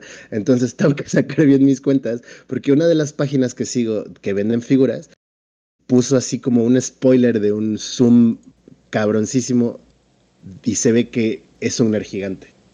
Entonces, cuando lo- Revisa, lo- Alex, lo que acabo de ponerte en el Discord y nada más. Estate bien sentado, no te vayas a sacar de la silla. Ok, lo estoy abriendo. Abriendo. Pensando. Pensando. Cristo Padre. Ah, No, Rob, no, no haces esto, güey. No, no me haces esto, güey. Describe, por favor, qué estás viendo. Dije, hazlo tú, viejo, por favor, yo no puedo, güey. Es un. Dice. De oro sólido de 24 quilates, un Ratian dorado y un Silver Platinum Ratalos revelados. Los dos cuestan 80 mil dólares, güey. A ver cuántas maruchan dijiste que ibas a comer, güey, para comprarte figuritas de estas. Híjole, carnal, yo creo que No. estas no me van a alcanzar, güey. Ya, ya para eso mejor dónate al coronavirus, güey, ya sabes. Sí, Para que güey. experimenten contigo, güey, porque no, no le veo cómo. y seguramente las figuras que van a salir, las articuladas, güey, no van a costar menos de dos mil varos. Y eso que las figuarts son relativamente baratas. O sea, andan como entre los mil, mil quinientos, como los Figmas. Por ejemplo, los de Overwatch andaban más o menos en eso. El, el pedo de clavarte tanto con un juego, porque a, a mí Monster Hunter, la neta, se volvió mi juego favorito de la actualidad. O sea, como de 2010 para acá, yo creo. Monster Hunter, sin duda, es, es mi juego favorito.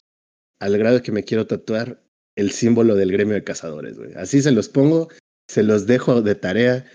Si no quieren gastar los 600 baros que cuenta, ¿cuánto, ¿cuánto cuesta Monster Hunter ahorita? Inge, ¿tienes ahí como el dato? ¿Cuánto que, perdón?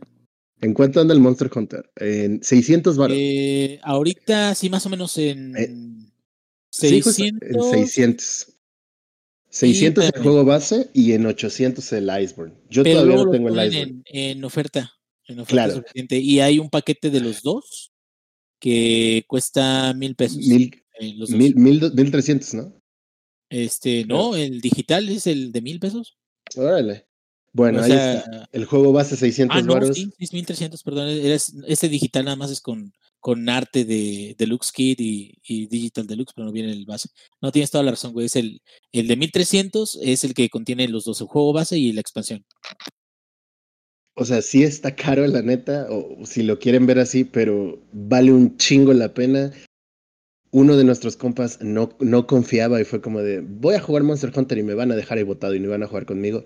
Y tiene razón, güey, hemos jugado con él como tres o cuatro veces, pero el vato ya lleva 65 horas de juego, de dos semanas para acá. El juego tiene mucho gancho, eh, que es como la cuarta vez que hablamos desde que volvimos de los podcasts de Monster Hunter, pero es que no mames, güey, es arte, viejo. Háganse un favor, cómprenlo, si no quieren pagar los 600 varos, esperen a que esté en oferta, pero les garantizo que si este tipo de juegos, de estos hack and slash RPG, les va a gustar mucho, se los garantizo. Muy bien, y ahora Samper va a hablar de Euro Truck Simulator. Samper. No es cierto, los engañé al inicio del podcast.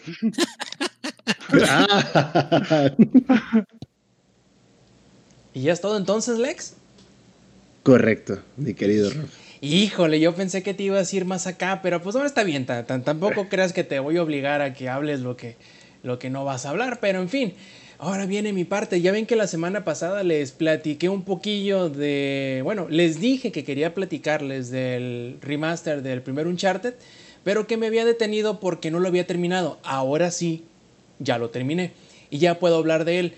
Primero que nada, tengo que hacer una confesión. El primer Uncharted nunca lo había terminado, porque nunca lo tuve. Me lo prestaron en una ocasión y alcancé a jugarlo. En generillo más o menos se dará una idea de cuánto. Eh, dejé de jugarlo o lo tuve que devolver, más precisamente, por ahí de donde se encuentra en el submarino nazi, que si bien sacas cuentas, Inge, no es muy dentro del juego, pero bueno, eh, parece... Dime. No, no, o sea, sí, es correcto, es correcto. Ah, ok. Te digo, eh, para ese punto yo ya había jugado todos menos el 4. Hasta ese punto estaba por salir el 4 apenas. O no es cierto, creo que todavía fue en el PlayStation 3. Entonces, bueno, ya más o menos sabrán desde cuándo lo, lo empecé. Y dije, "En- en algún momento lo voy a jugar, en algún momento lo voy a terminar. Y por fin se me hizo esta semana. ¿Cómo fue que caí nuevamente en Uncharted? Muy sencillo. En realidad, em, después de yo mismo autoproclamar hasta aquí con Animal Crossing, ya voy a jugar otra cosa que no sea Animal Crossing, me puse a buscar qué es lo que sería lo siguiente. Y un día de esos prendí el PlayStation 4 y me di cuenta que tenía la colección de Nathan Drake. Y dije, bueno, pues empecemos con el primer Uncharted. Ya le llegó la, la, la hora de que por fin lo termine. Y así fue. Y tengo varias cosas que apuntar y que destacar del primer Uncharted. Sobre todo la música es increíble. No. Hay poquitas. eh, hay poquitos temas que yo creo, al menos en mi consideración, que tengan tal resonancia como el tema de Drake, que es el tema principal de Uncharted. Es un tema precioso de metales, de eh, instrumentos de, de aire que pf, si la verdad si esa canción no te evoca la sensación o el sentimiento de descubrimiento, de exploración y todo eso, bueno, no sé qué estás haciendo, pero yo creo que encapsula perfecto y no nada más el tema, sino toda la banda sonora que es con ese tipo de sonidos, con ese tipo de, de instrumentos eh, y que perfectamente encapsula el microcosmo o el, ambiente en el cual se desarrolla el juego, que bien sabrán es principalmente em, eh, selvas, principalmente ruinas y civilizaciones eh, precolombinas. Y la verdad está increíble el juego, aún así siendo el juego base el juego original, uno que salió por allá de 2007 creo, si no me falla la memoria, se siente todavía muy eh, actual. Claro, tiene sus detalles que delatan el, eh, la edad que tiene, como por ejemplo ciertas animaciones, ciertas situaciones en donde hacen zoom in a los, a los modelos del, tanto del entorno como de los personajes, que te das cuenta que en realidad es un juego viejo con texturas nuevas, pero eso mismo te da una idea de lo avanzado que había sido para su tiempo. Aún así, yo creo que dentro del esquema de todo lo que es la franquicia de Uncharted, obviamente es el juego más sencillo de todos, es el juego más autocontenido. Y ahí es donde cae una de las primeras críticas que originalmente cuando salió se lo hicieron saber muy claramente y que también muy claramente uno lo puede eh, sentir, lo cual es la fatiga del mismo mmm, bioma, por decirlo así. Todo es eh, ruinas, todo es selva, todo es eh, de este tipo de, de entorno. Entonces, hasta cierto punto cansa.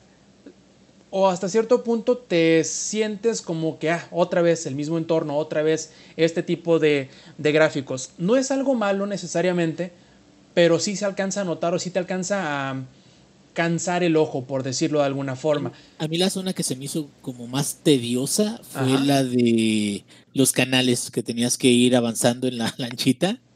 Y así de, "A verga, ahora tengo que ir a tal lado, ya tengo que estar disparando de lejos a los, los enemigos que este, tratan de tumbarte y luego tienes que abrir otra puerta. Bájate de la lanchita, te- vete a ver a dónde se abre la pinche puerta, ya la abriste, órale, ahora vámonos por ese camino. Y siento que es una de las partes a lo mejor de Uncharted 1 que, que menos disfruté, fíjate. Sí, de hecho, mm, también esa fue una de las críticas que yo recuerdo muy bien en su tiempo. Eh, la recalcaron demasiado. Las, son dos secuencias muy en específico de exploración o escape, no sé cómo lo quieres decir, pero que va sobre un jet ski. Cuando lo jueguen o si ya lo jugaron, perfectamente podrán identificar esta sección del juego que sí, es la más débil. Aunque yo creo que muchas de las cosas que mm, podríamos decir son las más flojas o las más débiles del juego, las perfeccionaron o sol- o las solucionaron inmediatamente con la secuela, que es una cosa increíble, Uncharted 2, que yo creo que muy, eh, muy seguramente platicaré de ello después, ya que me ponga a jugar, el, a rejugar la segunda parte que en realidad me encanta. Tiene, Pero- tiene el 2, yo, yo no lo llevo muy avanzado, pero tiene una de las mejores secuencias de, de acción de inicio de un juego de, de ese género. eh. La, la neta me gustó muchísimo cómo manejaron el inicio de Uncharted 2. Está como muy cinemático. Sí, de hecho, todo el juego mejoraron todo eso a lo cual le, le tiraron flores, que fue eh, el guion, la animación de los personajes, eh, los set pieces, que son como que las secuencias de acción, y mejoraron muchísimo el ritmo eh, en cuanto a exploración, en cuanto a resolución de rompecabezas y en cuanto a enfrentamientos. Sobre todo esto último yo creo que era como de los puntos más débiles en cuanto a gameplay, que la forma en cómo armaban los encuentros de, de los tiroteos no era la más emocionante, era bastante sencillo, simplemente te aventaban un puño de enemigos encima y ahí ve cómo le haces. Ya en el segundo le mejoraron mucho eso, la forma en cómo coreografiaban los, eh, los encuentros y cómo los diseñaban para que fueran, eh, primero, sencillos de leer y de prever y por, y por lo mismo se, fueran sencillos de tú idear la forma en cómo los atacabas. Y sobre todo eso que les comentaba, ya no había fatiga temática, porque primero estabas en la cumbre del, Himal del Himalaya, te ibas al, a este, al Caribe y luego te ibas a Europa y bueno, era un rebotar entre distintas locaciones que impedían el fastidio de decir otra vez aquí, otra vez aquí, otra vez aquí, ¿por qué no nos vamos? Que yo creo que fue la sensación más recurrente o el, pensamiento más recurrente que a mí me atacó jugando el primero, que es eh, otra vez otra ruina, otra vez otro pedazo de, de selva, otra vez otra, otra parte acuática. Y eso lo solucionaron muy bien para la segunda parte. Pero en fin, se nota mucho el talento que tiene y que sigue teniendo Naughty Dog para crear relación entre personajes y hacerlos creíbles.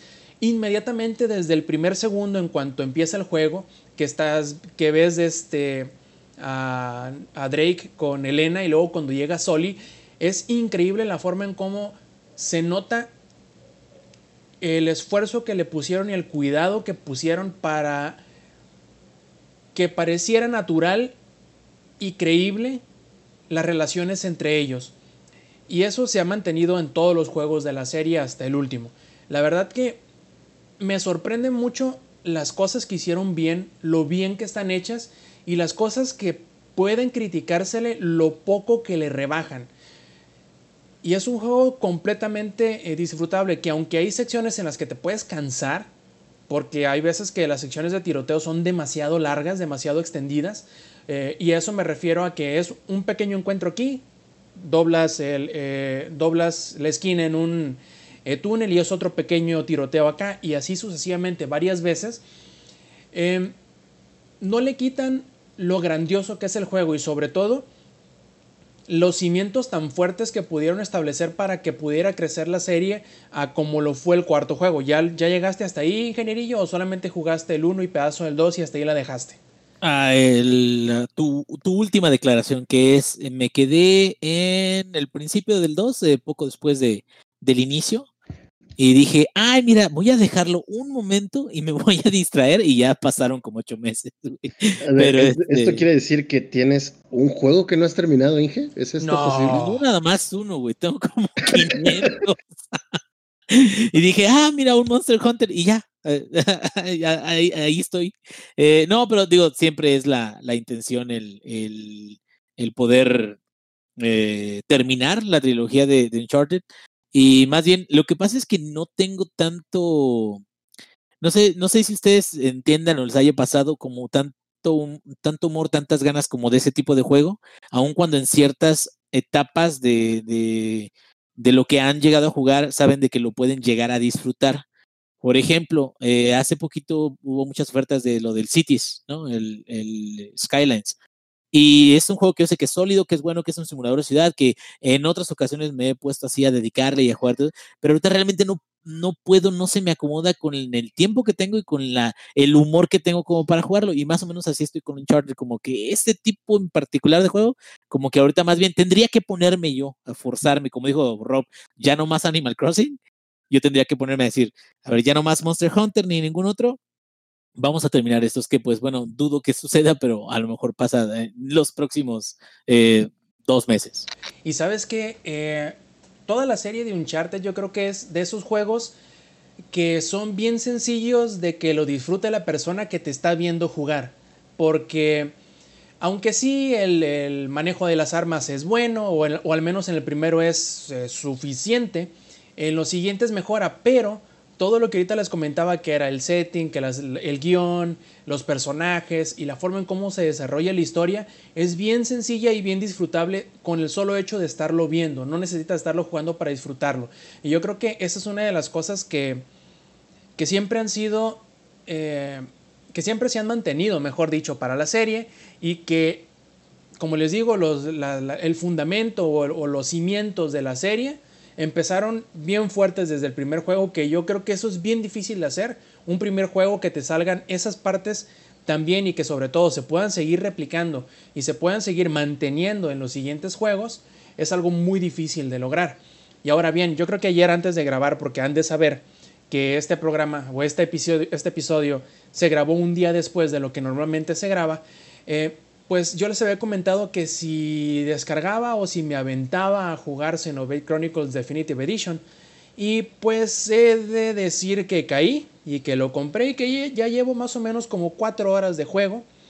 Y lo primero que he de decir es que la arquitectura del juego y un poquito el setting o la, el mundo me recuerda un tanto a Final Fantasy XII. Eh, por, por, la forma en cómo son las casas, eh, de cómo es un poquito el entorno, un poquito el mapa y las áreas, y en alguna forma o, en algunas secciones también la vestimenta de los personajes, que si bien recordarán, eh, Final Fantasy XII se lleva a cabo, sobre todo las primeras horas, en ambientes un tanto desérticos y las eh, las vestimentas de los personajes abundan las faldas, abundan los shorts, abundan las sandalias y las, las botas y sobre todo las, las eh, camisas que son un tanto cortas y no nada más de manga, sino también de, de largo, así que muestran un poco de vientre, un poco de bíceps. Eh, y todas esas em, decisiones de diseño, al menos al principio en Xenoblade Chronicles, también son muy similares. Y me sentí inmediatamente en casa, sobre todo por eso. A mí me gusta muchísimo Final Fantasy XII.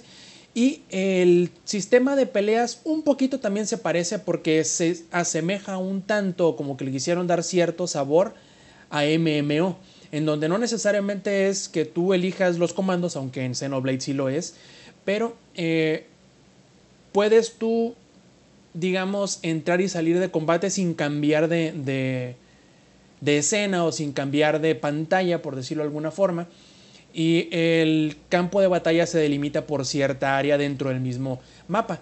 Eh, yo creo que le seguiré platicando un poquito de Xenoblade Chronicles a medida que lo siga jugando. Eh, yo sé que cuatro horas dentro del eh, total de lo que es Xenoblade Chronicles es nada. De hecho, no he, no he, terminado todavía la primera sección o el primer mapa del juego.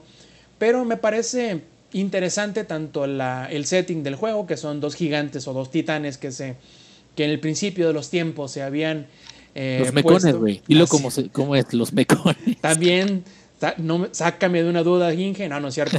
Este, Ah, ¿qué pasó, cabrón? no, pues caí, caí, caí, caí, caí, está bien. tú, solito te pusiste de pecho. Ya sé. En fin, el setting es interesante, digamos que son dos titanes, uno que representa la vida biológica que es Bionis y uno que representa la vida, no, perdón, la, la vida biológica que es Bionis y otro que representa la vida sintética o mecánica que es Meconis y como estos dos titanes al principio del tiempo estaban en un duelo, eh, digamos que en igualdad de condiciones en donde ninguno de los dos ganaba hasta que pasó algo y los dos se eliminan al mismo tiempo.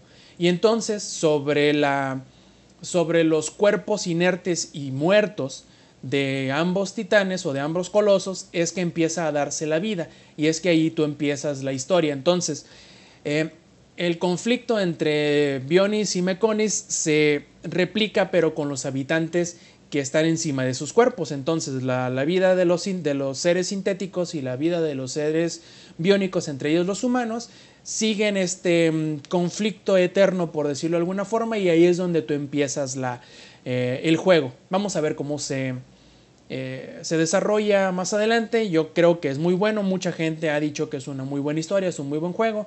Y bueno, yo creo que les estaré platicando qué tal me parece a medida que lo voy jugando. Esto simplemente es un tipo de primeras impresiones.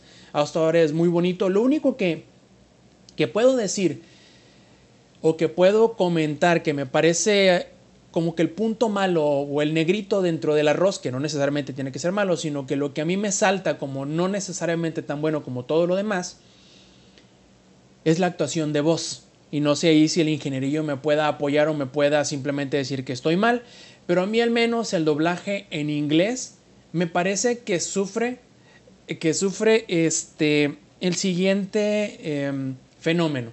No sé si ya sea Lex o Samper o tu ingenierillo les haya tocado toparse con esos videos que mm, recientemente han sido muy famosos, que es el doblaje latino, en el cual doblan encima de un video que está en español a alguien diciendo lo mismo que ellos, pero con otras palabras. Como el Ferras, no, viejo. Ándale, ándale. Es, es arte, es, es arte. Ándale, pero bueno, a lo que yo me refiero no es a que sea chistoso, sino que parece que lo hacen, no sé si mal adrede, pero se nota como que les falta cierto, cierta dirección. Yo no digo que los actores de voz sean malos, son buenos, sino que simplemente se siente cierta desconexión entre el setting, entre el mundo, entre los personajes y lo que están diciendo justamente como es parte del chiste de lo del doblaje latino mal hecho, ¿no? Que es que dicen cualquier babosada que asemeja a lo que decía originalmente, pero se nota, se nota cierto desconexión entre lo del video que tú ya conoces y lo que estás escuchando con el doblaje nuevo. Eso siento yo con el doblaje en inglés de Xenoblade Chronicles. No sé, Inge, si tú compartes. Yo comparto completamente. ¿Sabes dónde me, me pasa y que es algo que voy a tener que, que obviar eh, cuando lo vaya a terminar? Ajá. Es en Dragon Quest eh, 11. Ajá. Híjole, em, batallo un poquito con, con las voces porque yo prefiero mil veces a que sean doblaje japonés. Ajá. No nada más por el hecho de que se siente como que le imprimen más, más el, el- la emoción que debe de ser, sino me pasa con el doblaje en inglés que algunos, digo, es la industria americana también de, de doblaje, lo entiendo, y, y me da mucha pena que, oh, maldito sea, eh, que nada más la versión de Switch creo que trae la- las voces en el japonés. Creo que eh, sí. De, de Dragon Quest 11, y no la va a tener la, la versión de, de computadora, ¿no? Pero lo que no me gusta en inglés es que mu- muchos de los actores suenan igual, y muchos de los actores para niños o niñas suenan como tontos. Eh, entonces, hello, what are you talking about? Oh, I'm not sure, my friend. Y te quedas, no mames, no hablan así, güey. De hecho, hasta me quedo, bueno, eh, un buen doblaje, no sé, eh, latinoamericano, porque el chileno ya subió mucho de nivel, o mexicano, yo preferiría hasta esos antes que el americano, el, el, el inglés, el, el voiceover en inglés, eh, la verdad, eh, sí le resta un- mucho la inmersión a, a los juegos. Y también creo que llegó a suceder con, no me acuerdo si Yakuza de los nuevos. Este, o esos vienen nada más en japonés, no me acuerdo. Sí, esos vienen Este, solamente en japonés. Ah, había uno, ah, ya me acordé cuál, el Nier. El Nier Automata. ¿Se te hace? Sí. De hecho, a mí se me hace que el Nier es muy bueno. Tiene un doblaje bastante aceptable. Claro, puede mejorar. Comparado con. Sí, pero puede la mejorar, verdad, ¿no? yo, Pero es bueno. yo prefiero muchísimo más el japonés y, el doblaje en inglés usualmente lo evito. Mira, acabas de tocar un punto bien importante que yo creo que puede resumir perfectamente cómo es que yo siento el doblaje de Xenoblade Chronicles. Y es el siguiente. Por lo general, a mí se me hace que el, el doblaje de Dragon Quest 11 es muy bueno, es por arriba de la media. Yo puedo decir que está incluso en la parte alta de, los, de las adaptaciones y los doblajes. A excepción de ciertas partes, como bien acabas de decir. Por ejemplo, si tú tomas un guardia cualquiera dentro de cualquiera de las ciudades, ahí tú notas así completamente el bajón de la calidad de, tanto del actor de doblaje como de la dirección que le dieron al actor. Entonces, a mí se me hace o yo siento que Xenoblade Chronicles está doblado con puros guardias de Dragon Quest 11. En donde no le meten nada de inflexión. Peor tantito, cabrón. Sí, es así yo lo siento. Te digo, no sé si sea porque el doblaje se haya heredado del juego original, porque yo sé que en aquel entonces, cuando recién salió Xenoblade Chronicles, que creo que es también por allá de 2008, 2006, 2005, por aquel entonces, obviamente el nivel del de la calidad del doblaje no era el mismo que el de hoy, y es injusto el quererlos calificar de la misma forma o compararlos directamente como por ejemplo con Nier por decir algo. Nier es un muy buen doblaje, Dragon Quest 11 es un muy buen doblaje también, no al nivel de Nier, pero muy bueno. Ahora, si lo comparamos con un doblaje que se hizo hace 10, 12, 15 años, claro que se le va a notar la edad. Entonces, incluso al Final Fantasy XII se le nota también la edad y es un juego más o menos de esa misma época, es como de 2004, 2005. Es injusto, sí, pero es lo primero que a mí me brincó. Yo, porque empieza con un cinema display en donde te ponen cierta batalla y tú dices, no sé qué siento, pero siento que algo no encaja. Y eso algo que no encaja es que la situación en la que se encuentran los personajes no se ve reflejada con la voz que estás escuchando.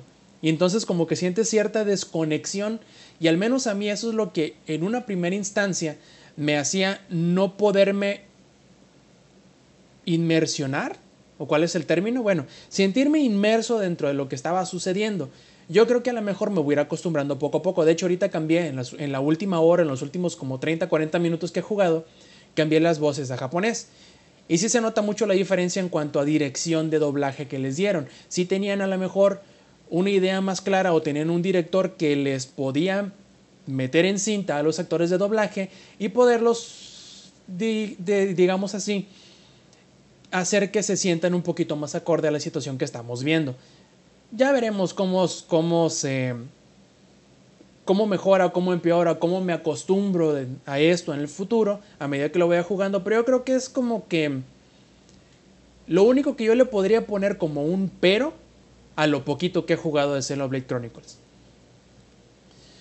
Y uff, bueno, creo que aquí es un muy buen lugar para poder terminar esta edición 196 de Showtime Podcast. Pero antes de irnos, yo creo que tendremos que pasar primero que nada a los saludos y a las despedidas. Zampi, ¿cuáles son tus saludos? Yo nunca fallo, tú sabes que yo a la, a la mimosa. Ese es, ese es el, el saludo de todas las semanas. Es Del de canal de, guerra. videorolas, güey. El de la de que trabaja en el canal de videorolas, güey. Perfecto. ¿Algo más? ¿Ni- ¿Nomás eso? Sí, nomás, nomás a la mimosa. ¿A quién más? Dice el mandil y nomás al mandil. Lex. Esta semana vamos a demostrar que así aquí no existen. ¿No? Sí, ¿Todos nos vamos a comprometer a no mandilonear esta semana? Es, pregunta Es correcto. güey. Ok, Sí, sí, sí. saludos a todo el crew de Manaspot, saludos a toda la banda también de la Joystick League, saludos a la banda de Players Checkpoint, que ya este, viene la nueva expansión de Magic, güey, y las carteras se están vaciando, maldita sea. y saludos también a Marcos, con quien estuvimos jugando Monster Prom este fin de semana. Perfectísimo. Ingenierillo. Eh, saludos a toda la banda con la que. ya saben. No, a toda la gente que nos está escuchando, muchos saludos. Y eh, fíjate, quiero mandar un saludo. El día de ayer, incluso hasta le dije que qué chido, que, que admiro mucho su trabajo. A, yo sé que está en otro podcast también de, de aquí de Langaria, a Melin Ninja, eh, que su cuenta profesional es Adam Works. qué perro arte hace, qué chingonerías de Dragon Quest saca. Sacó Güey, las de Monster Hunter, las playeras de Monster, Monster Hunter que hizo Hunter, güey, Adam, no. es, no, la, la verdad, mis respetos, es de las personas que más eh, admiro en el, eh, sobre todo porque digo, en mi cuenta anterior también este, lo seguía y me seguía y sé que está en el, en el otro podcast, a veces lo, lo, lo he llegado a escuchar. Este, la verdad, este, impresionado siempre con su trabajo, pero últimamente ha sacado unas cosas que no mames, está de 10. Entonces, un saludo también a él y pues a toda la gente que nos está escuchando. Perfectísimo. Pues bueno, antes de yo pasar a los míos, vamos a saludar a los que nos están pidiendo saludos.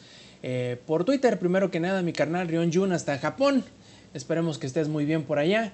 Eh, Jacobo GS de Hobbies y Zombies también pide sus saludos con porción extra de, de queso y que le agrandemos los refrescos, dice él. Y eh, ahora que no estamos de mandilones, Omega X0 pide sus saludos y dice que termina su mensaje poniendo a su esposa Olga en modo de defensa, sin carta de pregunta y termina su turno. Bueno, tendremos que obviar la mandiloneada ahora. Jefestomar nos dice, no he jugado ningún juego de traileros, pero me gusta escuchar cómo avanza en el setup de trailero oficial del podcast. Saludos. Y pues sí, tal como le comenté yo en, en Twitter, todos vivimos nuestra vida de trailero de manera proxy, este, a partir de las, eh, pues digamos, de las experiencias del Samper. Y ya que mencionamos a Mili Ninja, nos dice él que le gustó muchísimo la plática que tuvimos de Star Wars en el episodio anterior y que estaba así, eh, eh, como se dice, asintiendo con la cara y este, levantando la mano como las religiosas cuando dicen, preach, preach, brother, que cada vez que decíamos algo del episodio 9.